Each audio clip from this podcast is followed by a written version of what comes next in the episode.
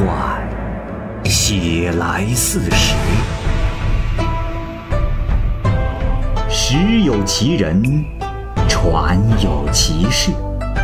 其人其事，指甲生香，时移世易，拍案称奇。欢迎收听《蚂蚁晒尔》系列节目之《白话唐宋传奇》，蚂蚁播讲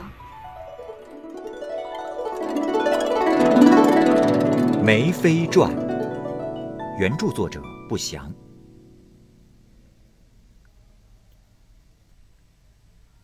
梅妃姓姜，是莆田县人，她的父亲。名仲训，这家里世代都是做医生的。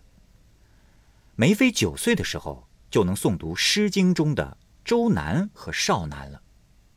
他对父亲说：“父亲，我虽然是个女子，却要以诗中所歌咏的作为我的志向。”父亲觉得她很奇特，就给她起了个名字，叫做彩屏。开元年间。高力士出使福建、广东一带，这是梅妃已佳姬成年了。高力士看她长得年轻漂亮，就把她选入宫廷侍候唐明皇，并且是备受宠爱。当时长安的太极、大明、兴庆三宫，加上东都洛阳的太初、太阳两宫，差不多有美女四万人。可是自从唐明皇得到了梅妃，皇上就把其他的女子看得如尘土一般，那些宫中的女子自己也觉得比不上梅妃。梅妃呢，擅长写作诗文，将自己比作才女谢道韫。这平时也是化淡妆、穿素服，有一种明净秀丽的姿态，这样也不是笔墨能够描绘出来的。梅妃喜欢梅花。所住的房子的门边、窗前、庭院里都种着几株梅花，而唐明皇呢，也替他写了匾额，叫做梅亭。每当梅花开放之时，梅妃就作诗赏花，直到半夜时分，依然留恋花下，不愿回去。唐明皇因为他的爱好，就开玩笑的叫他梅妃。这梅妃。写过萧兰、梨园、梅花、凤笛、波杯、剪刀、绮窗这七篇赋。当时，天下太平已经很长时间了，国家没有战事，明皇与兄弟之间也很友爱，日常饮酒欢宴，必定是梅妃侍立在旁。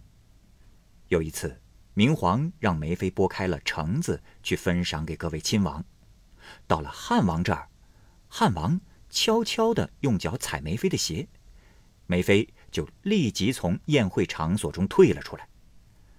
明皇不明其意，连连的派人传他回来。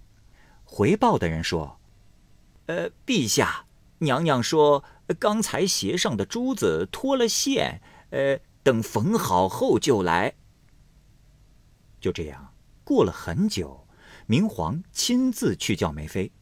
梅妃这才提起衣裙出来迎接，说是心口腹中不舒服，不能前去。结果就再也没回到宴席上来。可以说，梅妃是凭借着皇上的宠爱而任性到了如此地步。后来有一次，明皇和梅妃比赛烹茶，明皇对着各位的亲王开玩笑的说：“嘿嘿。”大家看，他是梅花精，吹白玉笛，跳惊鸿舞，能使满座生辉。如今这烹茶比赛，又赢了寡人呀。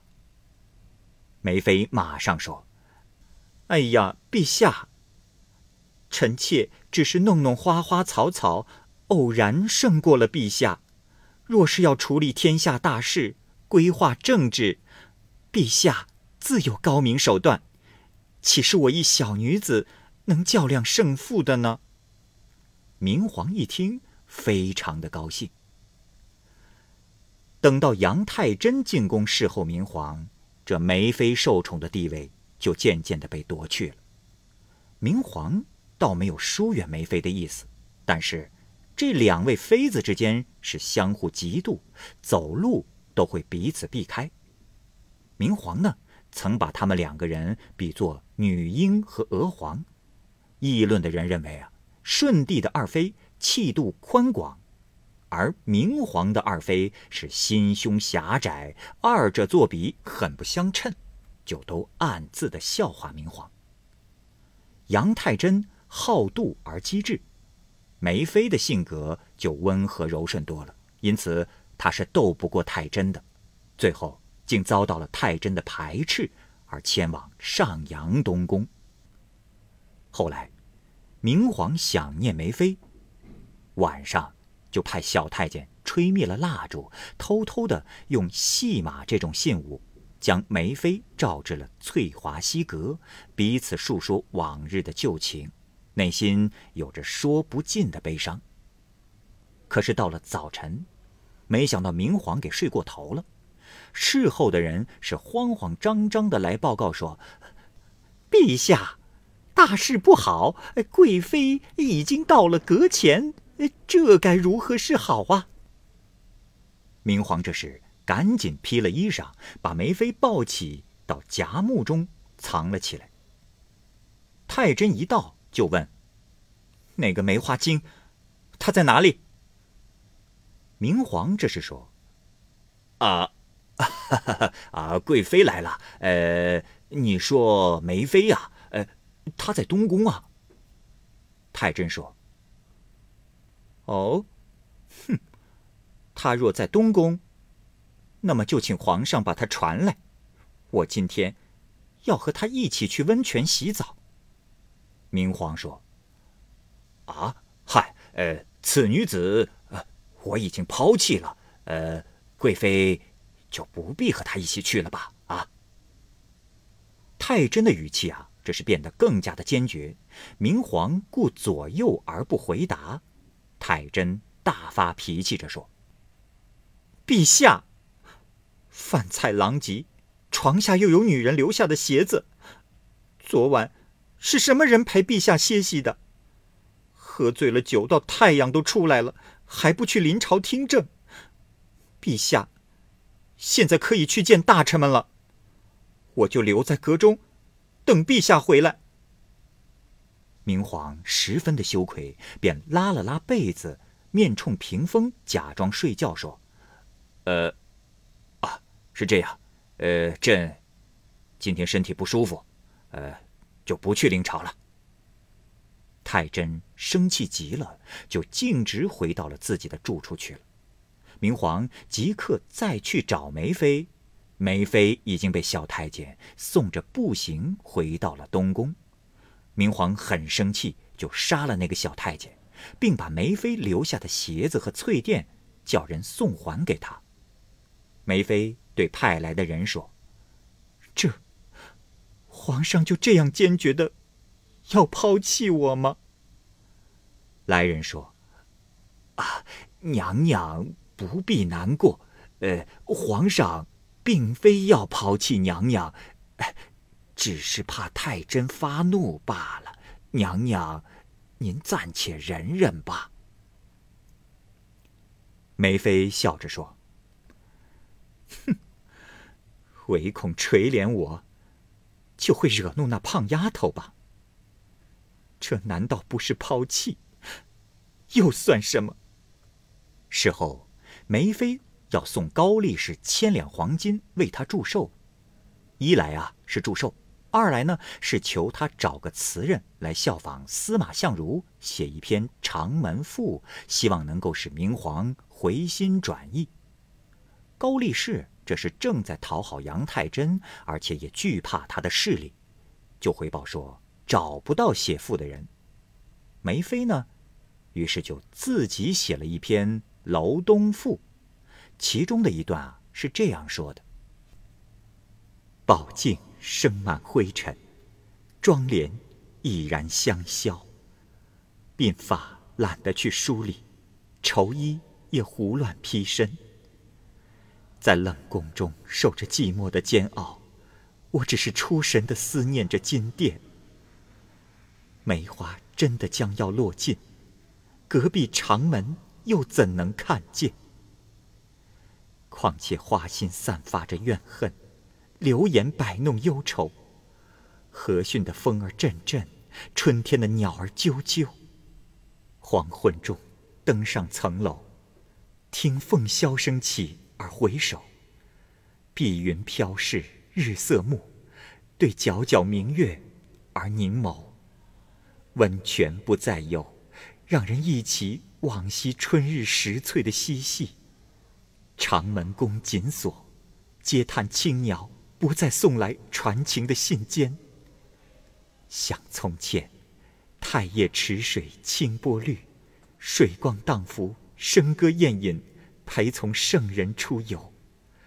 奏起让鸾凤起舞的妙曲，乘坐画着翼鸟的仙舟。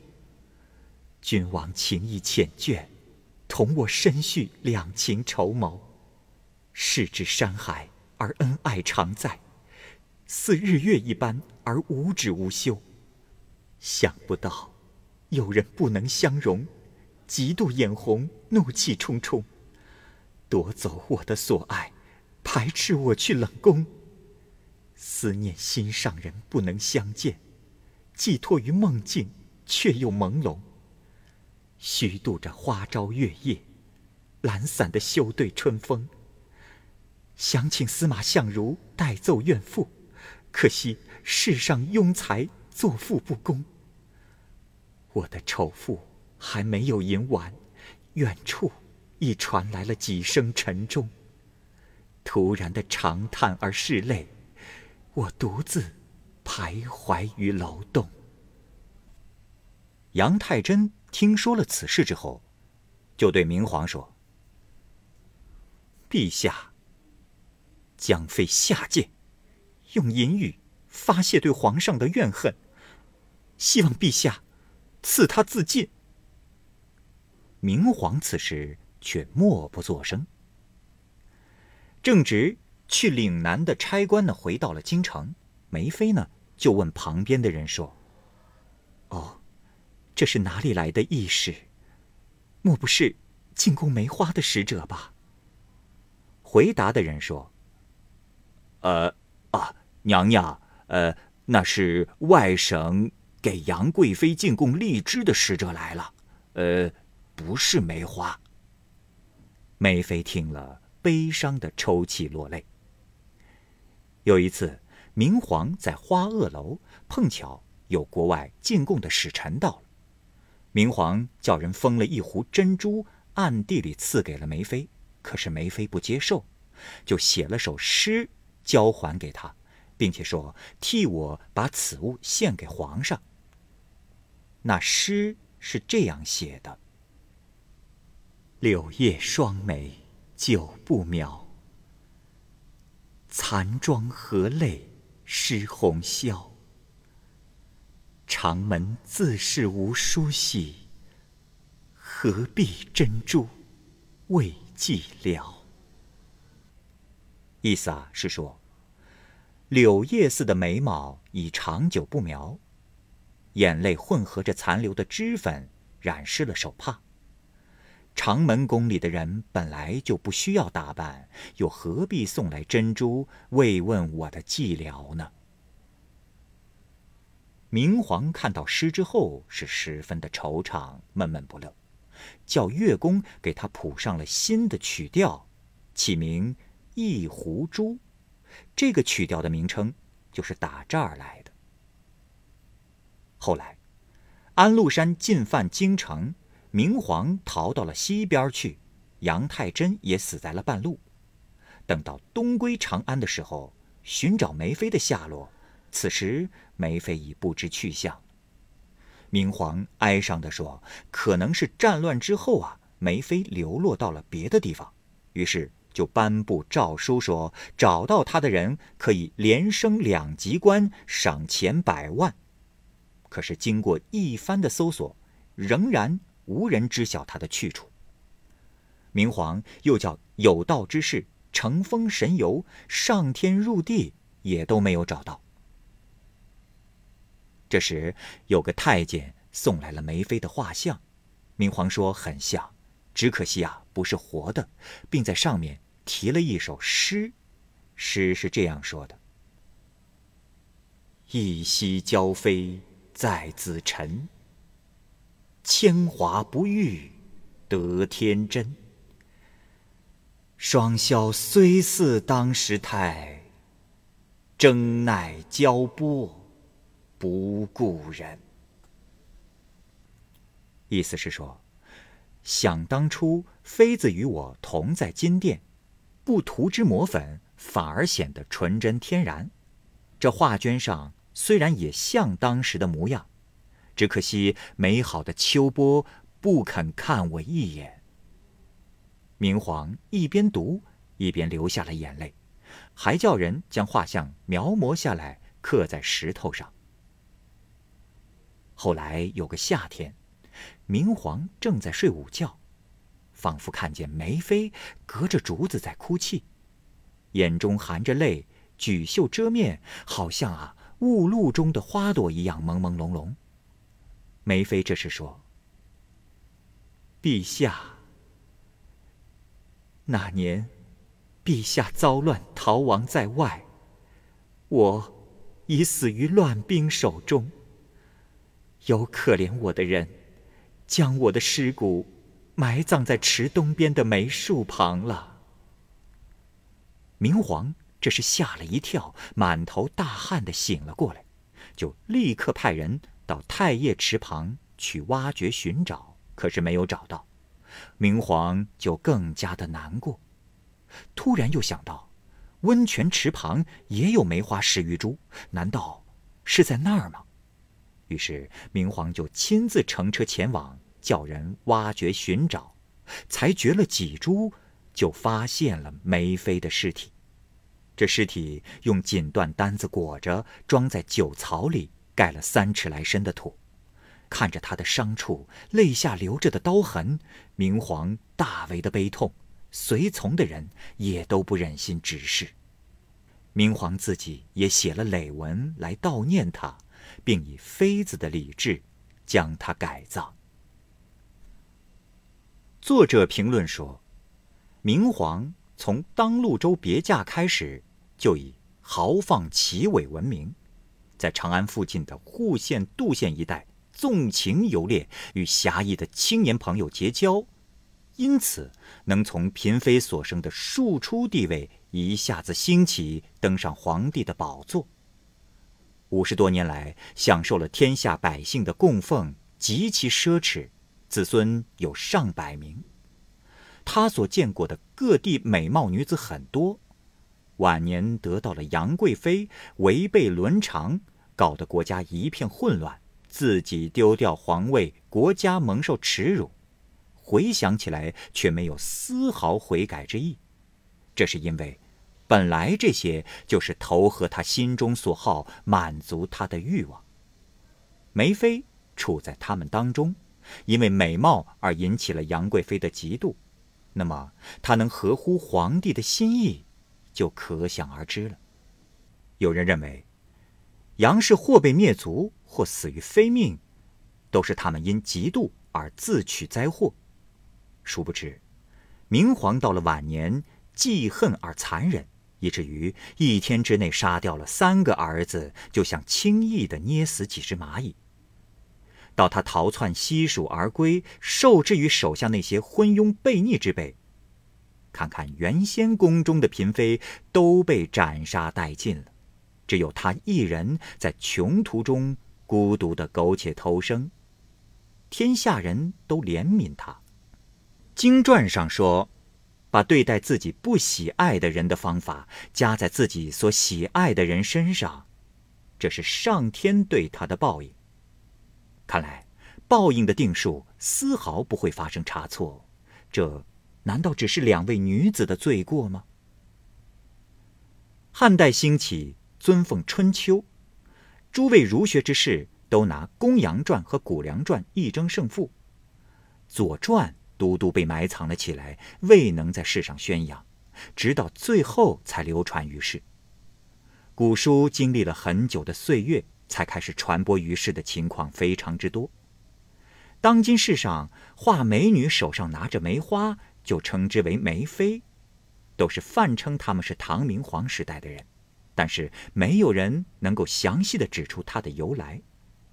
明皇失去了国家，人们把罪过加之于杨氏，所以文人们喜欢渲染他们的故事。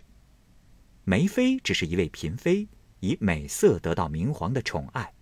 她与杨贵妃，一位名声显赫，另一位则事迹隐晦，各不相同，故此世人对他们的态度也就有所不同了。这篇传记得自号称藏书万卷的朱尊度家，写于唐宣宗大中二年七月，字迹非常的秀丽，其中的一些言语涉及当时的风俗，很可惜史书上没有这些记载。我对它略加润色修改，而尽量遵照它原来的语句，生怕改变它原有的样子。这篇传记，只有叶梦得与我得到，后世所流传的或许都出自此本，所以，我又记录下这个本子的由来。好，这个故事就先讲到这儿，欢迎您继续关注蚂蚁晒尔系列故事。白话唐宋传奇，感谢您的收听，我是蚂蚁。